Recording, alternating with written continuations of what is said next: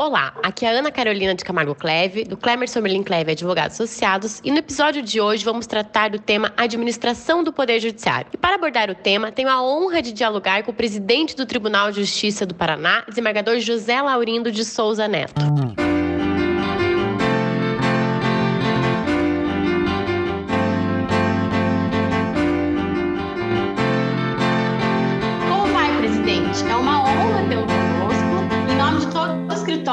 agradeço por nos disponibilizar seu tempo para essa conversa e também aproveito, desde logo, para parabenizá-lo por ter sido eleito na semana passada para o mais novo membro da Academia Paranaense de Letras Jurídicas, né? Que é motivo de muito orgulho para nós paranaenses. É, então, muito obrigado, doutora Ana Carolina. É um prazer poder participar aqui desse podcast. Nós sabemos da, da importância do assunto e também da necessidade de que sejam analisadas aí questões inerentes ao poder judiciário, aos atos processuais e, e nesse período de pandemia, de isolamento, né?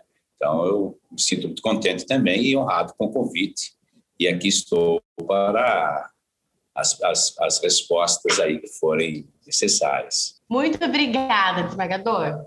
Bom, a gente sabe que, sobretudo, né, em momento de crise, de instabilidade, uma tutela jurisdicional efetiva e rápida se faz ainda mais necessária. Até porque, além da crise sanitária, a gente passa também por um crítico período de instabilidade econômica, né? Em que, e, e isso é um cenário em que a procura do judiciário para a resolução das questões se torna ainda mais intensa. Isso no âmbito do direito civil, do direito consumidor, empresarial, direito médico. Enfim, para citar aqui o, o ministro Barroso, a gente vive num contexto de judicialização da vida, né? Felizmente, apesar de tudo, o TJ do Paraná seguiu atuante, seguiu ativo né, durante a pandemia e somou em um ano, em média, 7,8 milhões de atos processuais. Quais foram os maiores desafios para manter essa produtividade? Então, é claro que nós já estávamos, de certo modo, preparados, né? Porque nós estávamos já com um índice alto de processos eletrônicos. Então, isso facilitou. É, a pandemia, claro, exigiu um, esforço é, de, de, todos os serviços públicos. Né? E também aqui no, no Paraná, o Tribunal de Justiça do Paraná não foi diferente. Logo, logo que, o, que esse isolamento social foi estabelecido, todos os magistrados, não só os magistrados, servidores, estagiários, foram todos colocados em home office. Nós já tínhamos uma resolução regrando, normatizando esse trabalho do home office. Né?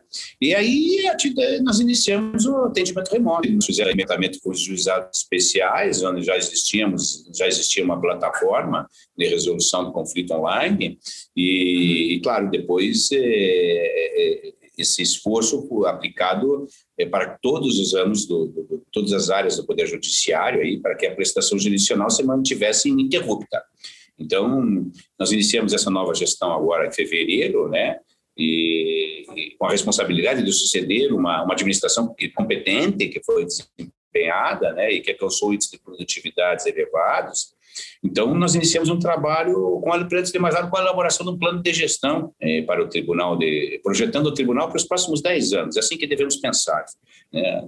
pensar lá na frente, com a finalidade de, de esse plano de gestão, então, ele estabelece princípios, eh, pilares é, pilares e princípios norteadores. Né? O, dois pilares, dois pilares centrais dessa gestão é a valorização do ser humano e também o, o, na verdade, o ser humano como centro do sistema de justiça. Esse é o pilar. Ações, estratégias, ações, práticas e projetos relacionados a essa questão, a esse tema. E o segundo pilar é a gestão colaborativa gestão corporativa, que é a filosofia do Ubuntu, que, na verdade, nós nos damos as mãos com os vários atores é, em, em, direção a um objetivo comum. É, e aquele, aquele objetivo que é a realização da justiça, ou seja, de, de, de ser, ter uma gestão, né, um, um serviço público de excelência é, que esteja direcionado ao ser humano.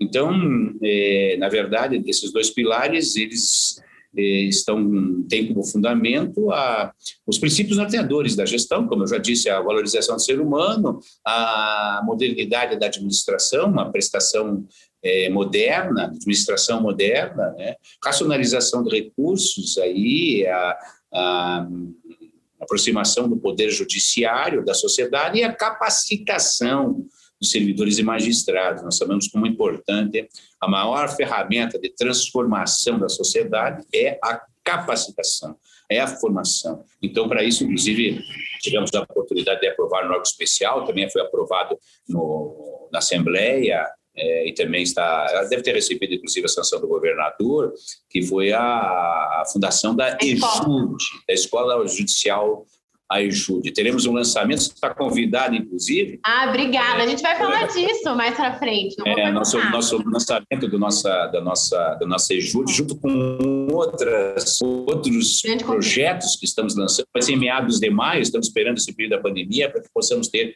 inclusive teremos aí um lançamento, uma semana de lançamento, lançamento de obras jurídicas e lançamento de, de, outros, de outras atividades para comemorar essa, esse evento histórico que é a ah, mas toda essa, eu dizia que todas essas ações que estão sendo desenvolvidas nessa gestão, né, estão aliados nesse contexto dessa gestão colaborativa, né, uhum. que é, na verdade, a filosofia do Ubuntu, é uma filosofia africana que, que traduz e se revela nessa, nessa quer dizer, nessa, nessa participação conjunta, né, de todos os atores em, em, em, em conjunto. que sorte dos jurisdicionados é, encontrarem né, com, com alguém conduzindo o Poder Judiciário do Paraná com essa visão. Né, ah, muito obrigado. E que sorte também que o senhor pegou, assumiu uma gestão em que o antecessor também era uma pessoa com essa, com essa visão. Eu, eu gosto muito do desembargador Xisto e tenho grande admiração por ele. Né? Então, é mais, fica tudo mais fácil quando o é só é, é dar continuidade, aprimorar e dar continuidade né, e seguir com uma visão também de alguém que é assim que valoriza o servidor, tem esse cuidado com o jurisdicionado.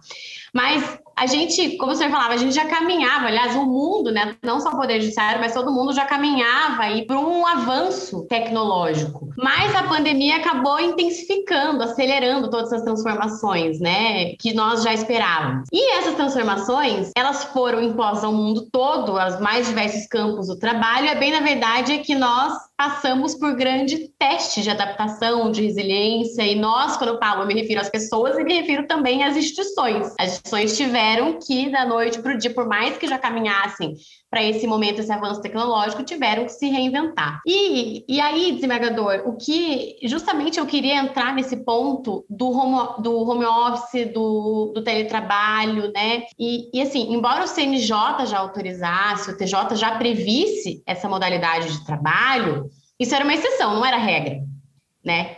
E de repente, essa modalidade de trabalho se tornou a regra.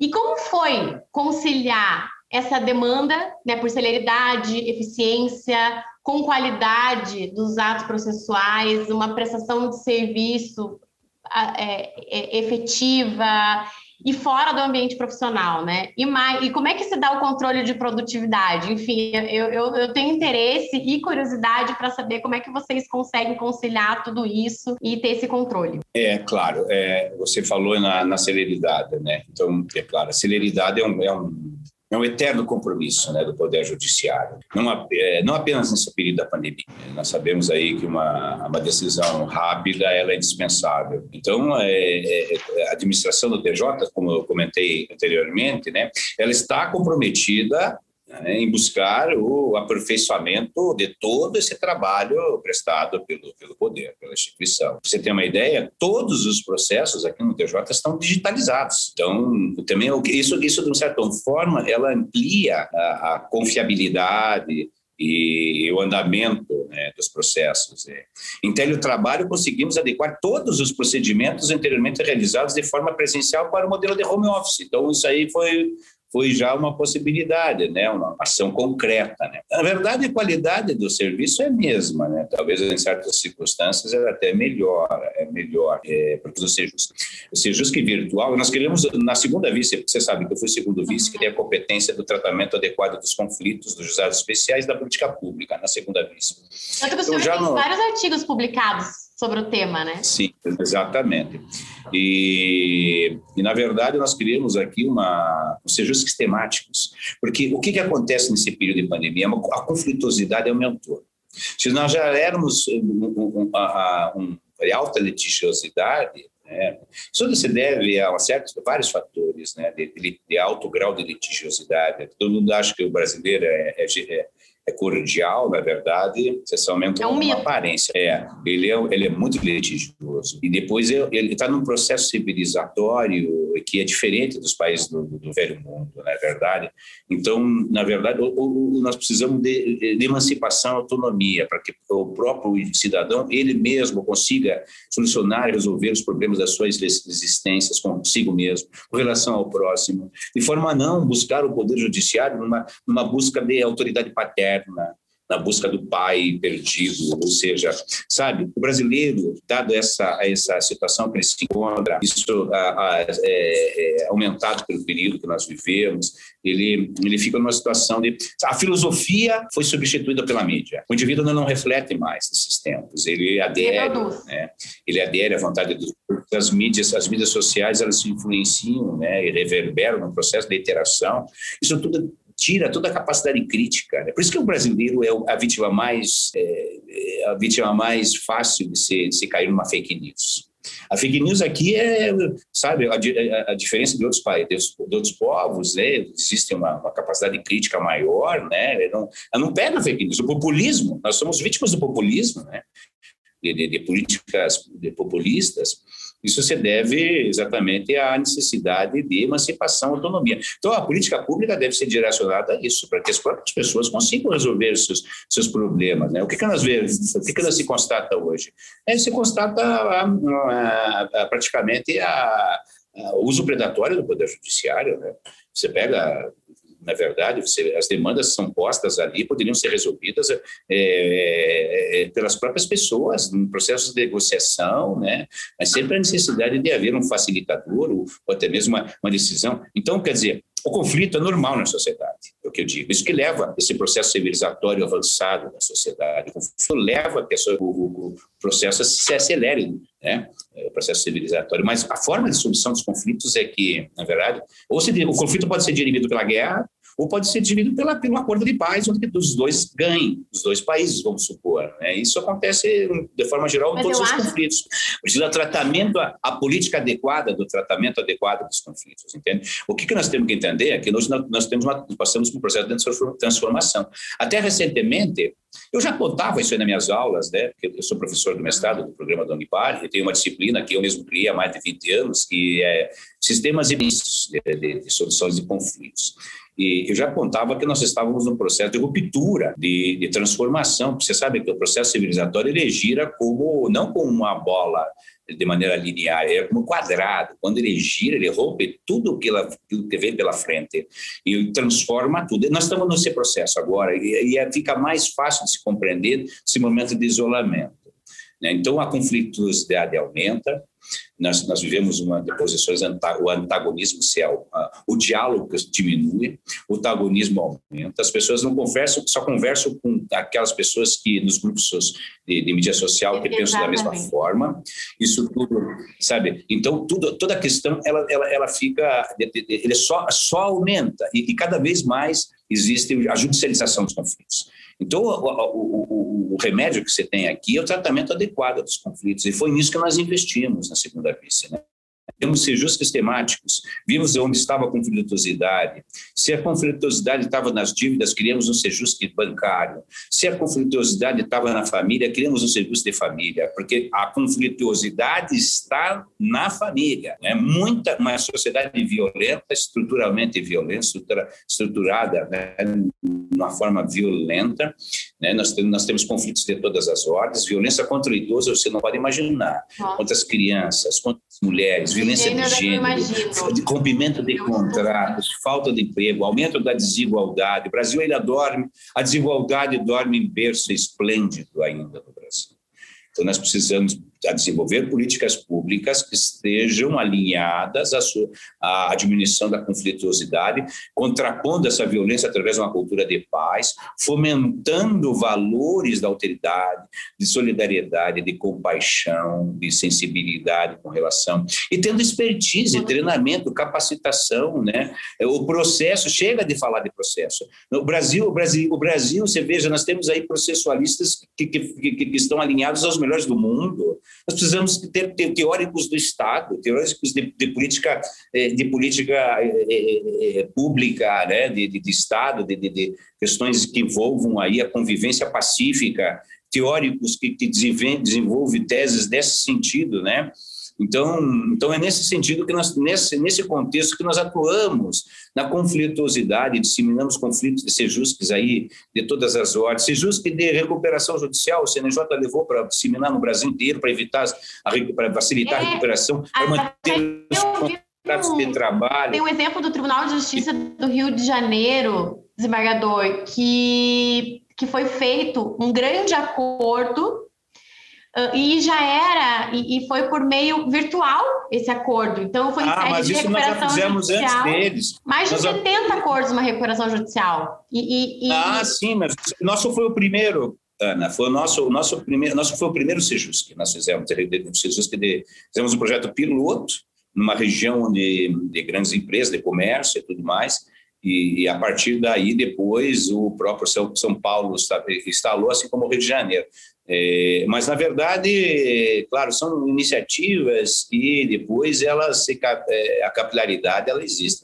Mas nós tivemos várias. Agora, recentemente, nós criamos aqui, você vai ver que vai, vai, vai capilarizar para outros estados, o Sejusc Agro, no Paraná é um estado de agrícola, uhum. né? então a necessidade de acordos nesse, nesses contratos de daquilo que é a nossa riqueza, que é o grão. O Paraná é um estado produtor, um estado que alimenta o mundo, né? Então nós temos que cuidar de toda a saúde, vai ser o, maior, o departamento mais importante da nossa gestão. Se não preciso mais.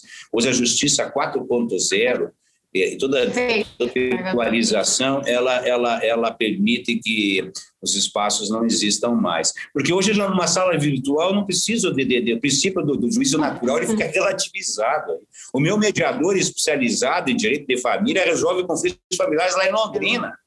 O mediador que tem qualificação para resolver problemas de contratos, é ele, ele, ele, ele, resolve lá de Maranhão. Então, o mundo ele, ele é transformação. E o que nós temos que viver aqui é o seguinte: o departamento mais importante da nossa gestão vai ser o departamento da saúde. Nós estamos aqui agora é, em fase de formação do, do, daquilo que vai ser chamado o SERPROS, TJPR, Serviço de Proteção à Saúde, dos nossos magistrados, dos nossos servidores, e terá telemedicina, é, podendo alcançar os servidores no interior do Estado e, e, e, com uma política de prevenção e de recuperação também aqueles que serão acometidos por Covid, porque teremos que passar por isso ainda. Então, estamos pensando nessa... Isso tudo vai reverberar tudo para a sociedade, né? Porque quando você fala em proteção do ser humano, não é só aquele que recebe a prestação jurisdicional, é aquele que presta também. Uhum. Você veja, todos os nossos oficiais de justiça, todos aqueles que estão em frente de batalha, não foram vacinados. E nós estamos aqui né? Nessa, nessa, nessa frente, nessa frente de batalha aqui, é, nos expondo aos riscos e, e tentando não fechar os fóruns, tentando realizar os júris né? em crimes graves, tentamos, eh, claro, com todo o cuidado, sempre tutelando os nossos servidores, os nossos magistrados e, e tudo mais. Então, sabe, toda essa questão da, da videoconferência, da virtualidade, é importante, né? É, mas nós temos que entender que a, a justiça também precisa da presença, porque a cidadania, nós precisamos ter essa, nós precisamos estar presente dentro do. Né? Então, é claro que todas essas, essas, essas ferramentas vieram para ficar, a celeridade veio, não, podemos esquecer que é exatamente o que nós precisamos, é uma justiça é, então, presente que atenda os interesses do nosso cidadão. Que a gente tenha uma sociedade um pouco, né, diminuir a desigualdade, né, através uhum. de políticas públicas, é isso.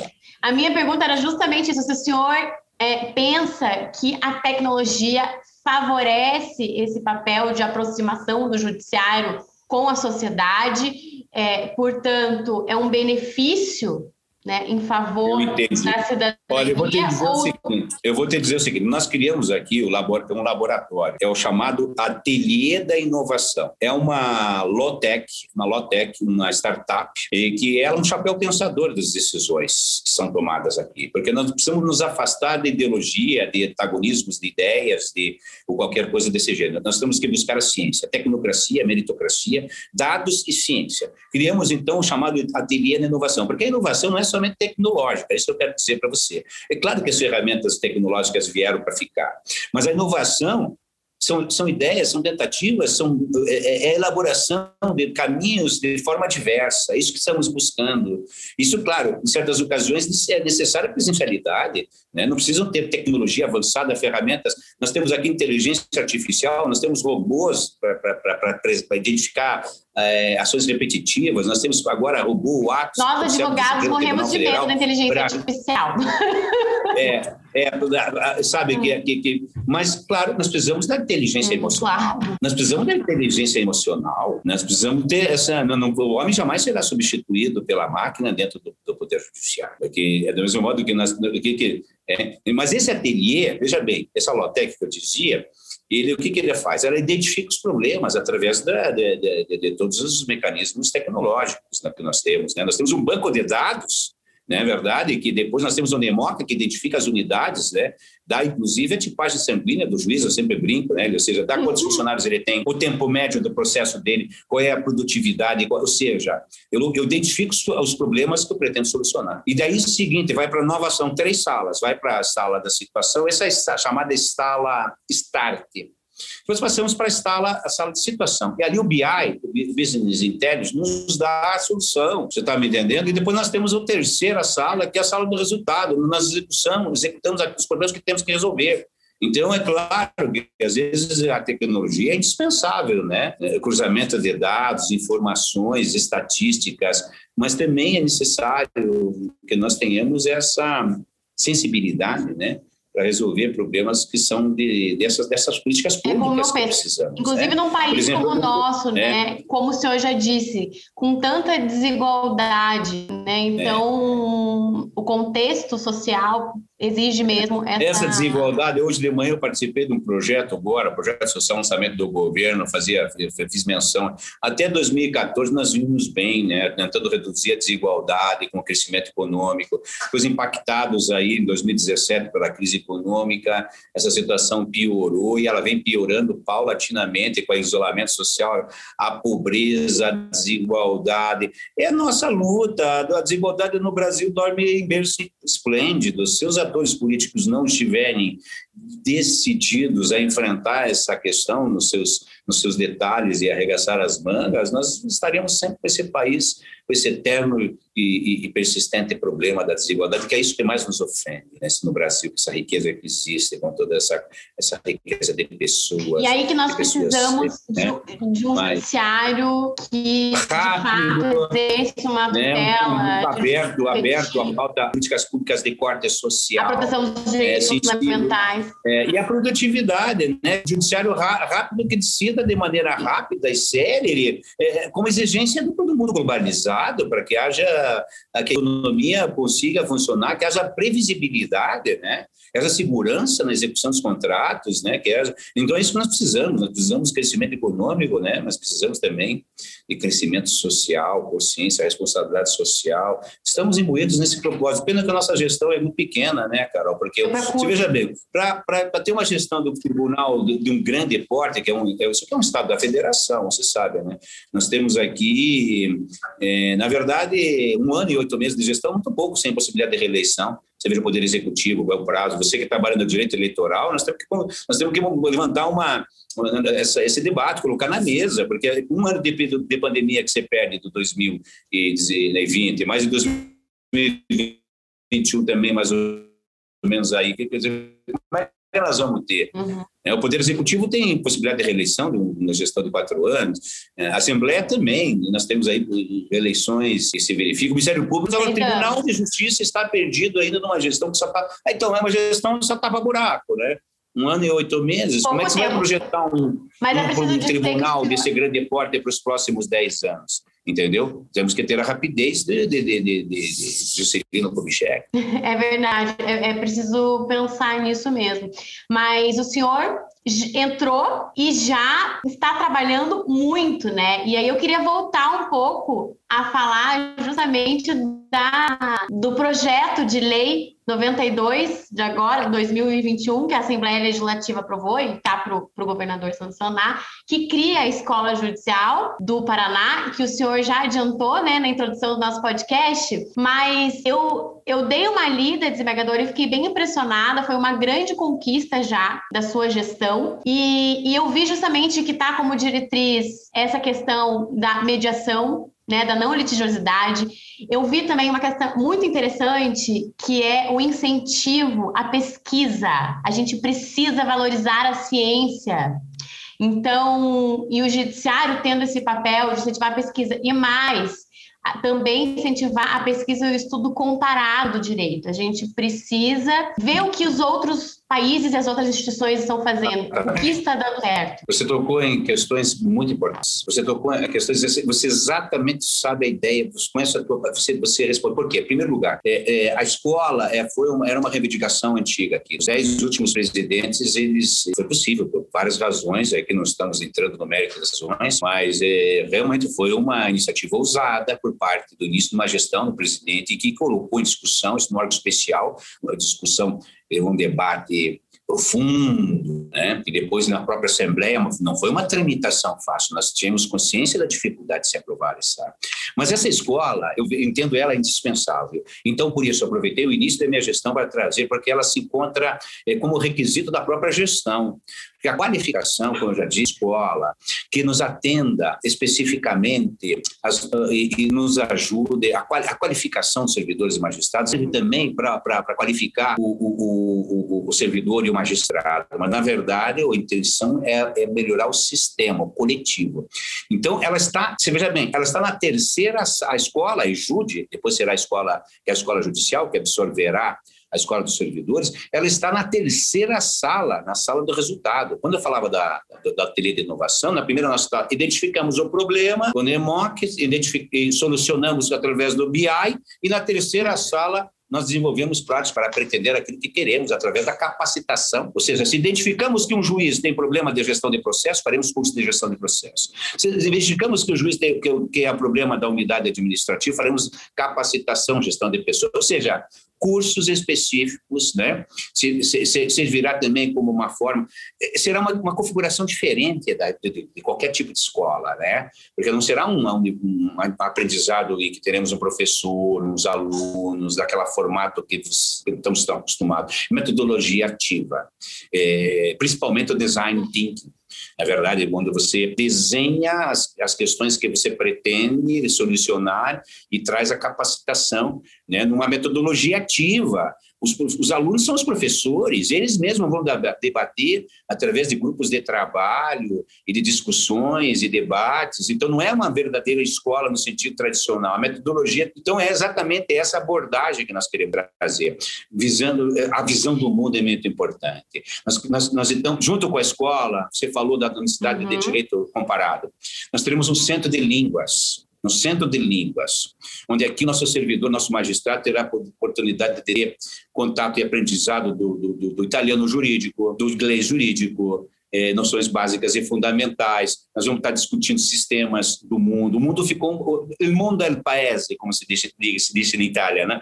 É, é, é, voglio dire, é, é, o, o, mundo ele, ele, se tornou tão pequeno que nós temos espanhol. Imagine, como é que nós não vamos ter a compreensão do espanhol, não é verdade? Então, tudo isso aqui, claro, ligado ao nosso interesse, que é o centro do sistema de, o, o, o, sistema de justiça, especificamente, né? visando coletivo. Isso está inserido dentro da nossa escola. Nossa escola, a Ejude, que terá essa, essa abordagem um pouco diferente, né? inserida dentro do contexto de inovação, embaixo do ateliê da inovação, que é o chapéu pensador. É nesse contexto, então, que que, nós teremos aí um lançamento em meados de maio, é, com vários projetos que iremos lançar junto a, é, nós teremos aqui, eu faço parte agora do poder, do Centro de Inteligência do Poder Judiciário, aceitei o convite, foi uma indicação do Conselho dos Presidentes referentes ao, ao, ao ministro Fux, ministro presidente do CNJ. Teremos a primeira reunião do Centro de Inteligência do Poder Judiciário, juntamente com a inauguração da nossa escola.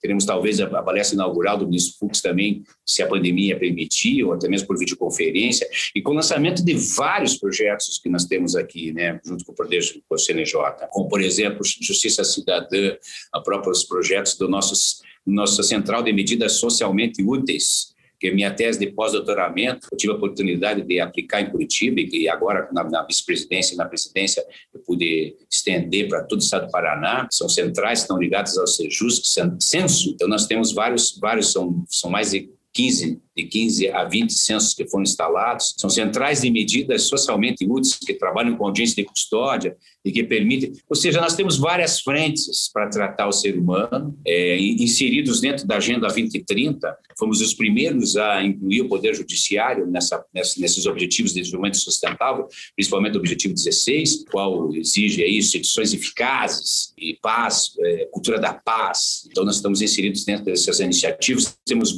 mais de 50, 60 projetos de, de, política pública, como os rolês, rolê cívico, rolê cultural, rolê, rolê ambiental agora. Então, estamos dentro de uma, de uma amplitude, de um contexto de, de, de um poder judiciário ativo, consciente da sua responsabilidade. Embargador, eu estou bastante impressionada, eu estou adorando essa, a nossa conversa, estou bastante impressionada que o nosso judiciário está realmente na vanguarda, quer dizer, o judiciário está com outra visão e já está dentro desse novo paradigma da inovação e já atento às mudanças e às novas realidades, necessidades e transformações do direito. E eu falava que, que eu li né, o projeto de lei da escola judicial e, e vi que está previsto né, a realização de convênios. Então, eu acho que o nosso Tribunal de Justiça, o nosso Poder Judiciário, tem muito a ensinar também para os outros ah, órgãos, é, porque não, eu realmente estou é, muito essa, impressionada. Essa filosofia do Ubuntu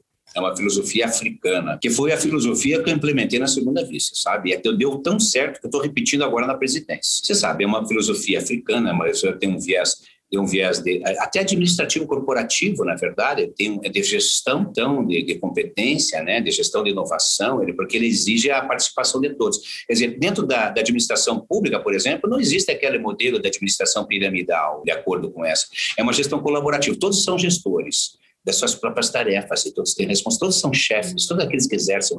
Então, isso implica toda uma postura de união de esforços, é exatamente isso. Você sabe que a filosofia do Ubuntu é muito descrita por aquele...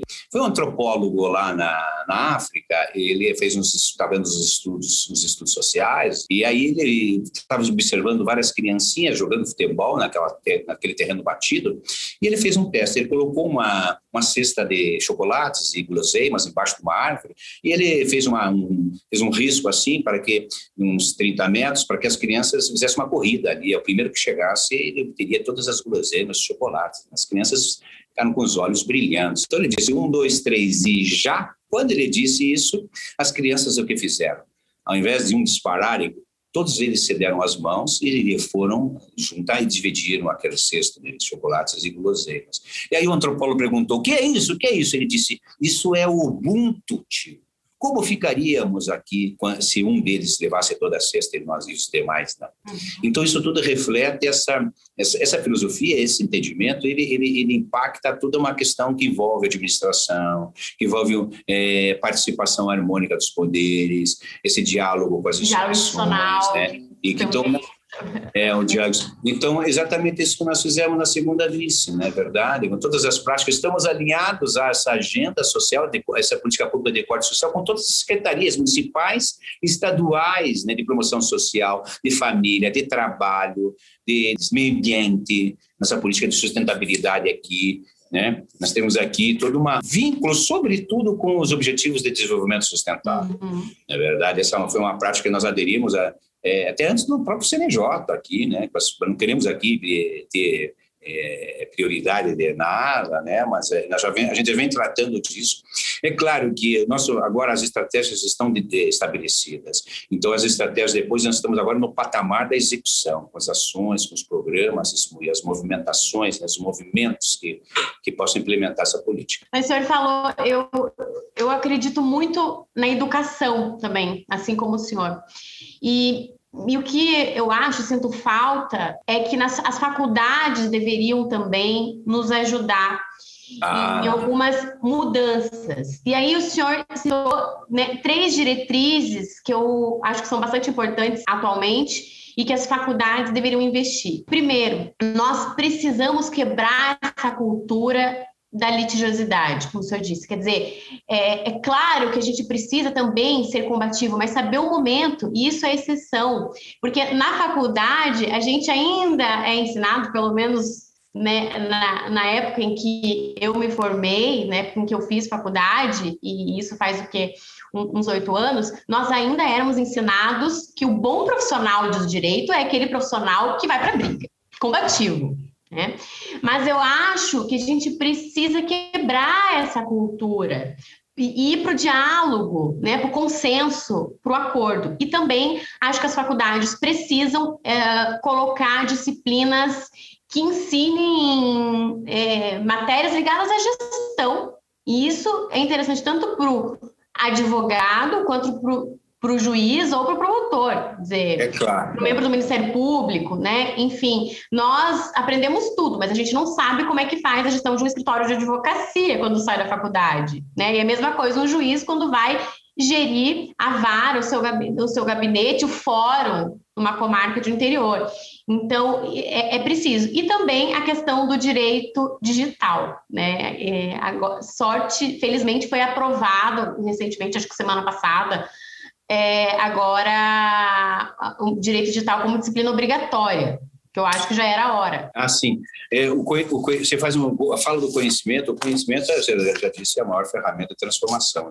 Nós fizemos vários convênios com as universidades, em então, Universidade Federal, com várias faculdades de direito, mas a nossa intenção é trazer toda a multidisciplinariedade né, para o sistema de justiça. Essa é, claro, aqui, inclusive, o próprio tribunal, né, nessa reforma administrativa que nós fizemos, né, nós tínhamos a necessidade, hoje não é nem da multidisciplinaridade, é a transdisciplinaridade. Uhum. É não, não só a multi, mas a inter e a transdisciplinariedade. Os vários campos nós, de é, Exatamente. E aqui a gente tem feito exatamente isso, através de convênios, né, porque você falou, o, o, a educação, ela tem um preço, mas a sua falta tem um custo enorme. Então, é necessário que haja investimento nessa, na capacitação, na qualificação, em como imperativo categórico, como imperativo ético de transformação. Sabe, modificar modalidade é muito difícil. Né? Dizem que é mais difícil de quebrar uma modalidade que um quebrar um átomo. Né?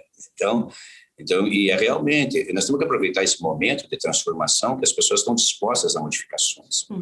Porque eu vejo o seguinte, que dessas adversidades, esses momentos difíceis que nascem os melhores avanços da humanidade. Com certeza. É uma oportunidade. É, é, e nós estamos no momento de cada um voltar-se para si mesmo, sabe? Estamos chegando ao nosso final aqui e eu quero trazer essa palavra, essa palavra de, de alento, de uma de certa forma, porque estamos todos temerosos, mas não devemos ter medo. Não devemos, devemos ter medo, porque o medo nos tira a liberdade. Devemos, claro, adotar todos os cuidados, né? Mas não podemos nos esconder, não devemos nos isolar de tal forma. Não, o isolamento social é aquele que previne dentro de uma política sanitária. Mas o isolamento que eu digo é aquele isolamento que, que você fica, digamos assim, algemado pelo medo. É, é necessário que o medo é normal. Nós, nós, temos que nós temos que ter essa consciência, né? Porque eu acredito que esse momento é um momento de reflexão, é um momento de voltar-se para si mesmo, né? Voltar-se para si mesmo não é assim ficar nas mídias sociais e, e alienado. Uhum e preso. Precisamos controlar esse tipo, voltar a falar consigo mesmo, voltar aos nossos problemas, enfrentar esse tédio da existência. Aí nós teremos avanços, né? teremos aí é, possibilidade de nos libertarmos do medo, e aí sim. Porque vejo que essa fase de ruptura paradigmática né, nos faz tirar os pressupostos ideológicos do passado, século XIX. Nós precisamos colocar esse, esse farol iluminando o futuro, projetar para os próximos 10 anos. É isso que queremos na nossa gestão, não. com coragem, né, com determinação, com responsabilidade, né, porque eu tenho certeza, isso que eu vivencio, que é desses momentos difíceis, dessas nuvens carregadas, né, eu sempre digo isso,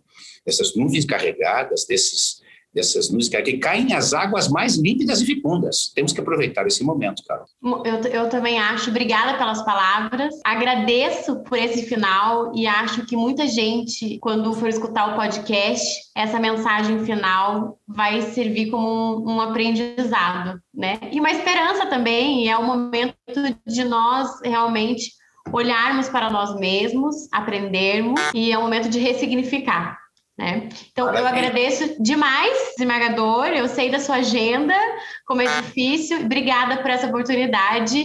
Então, aqui finalizamos o nosso podcast e lembra aos ouvintes que os episódios do Cleve Podcast podem ser ouvidos no Spotify, na Apple e no Google Podcasts. Escolha seu preferido e não perca nenhum episódio e até o próximo.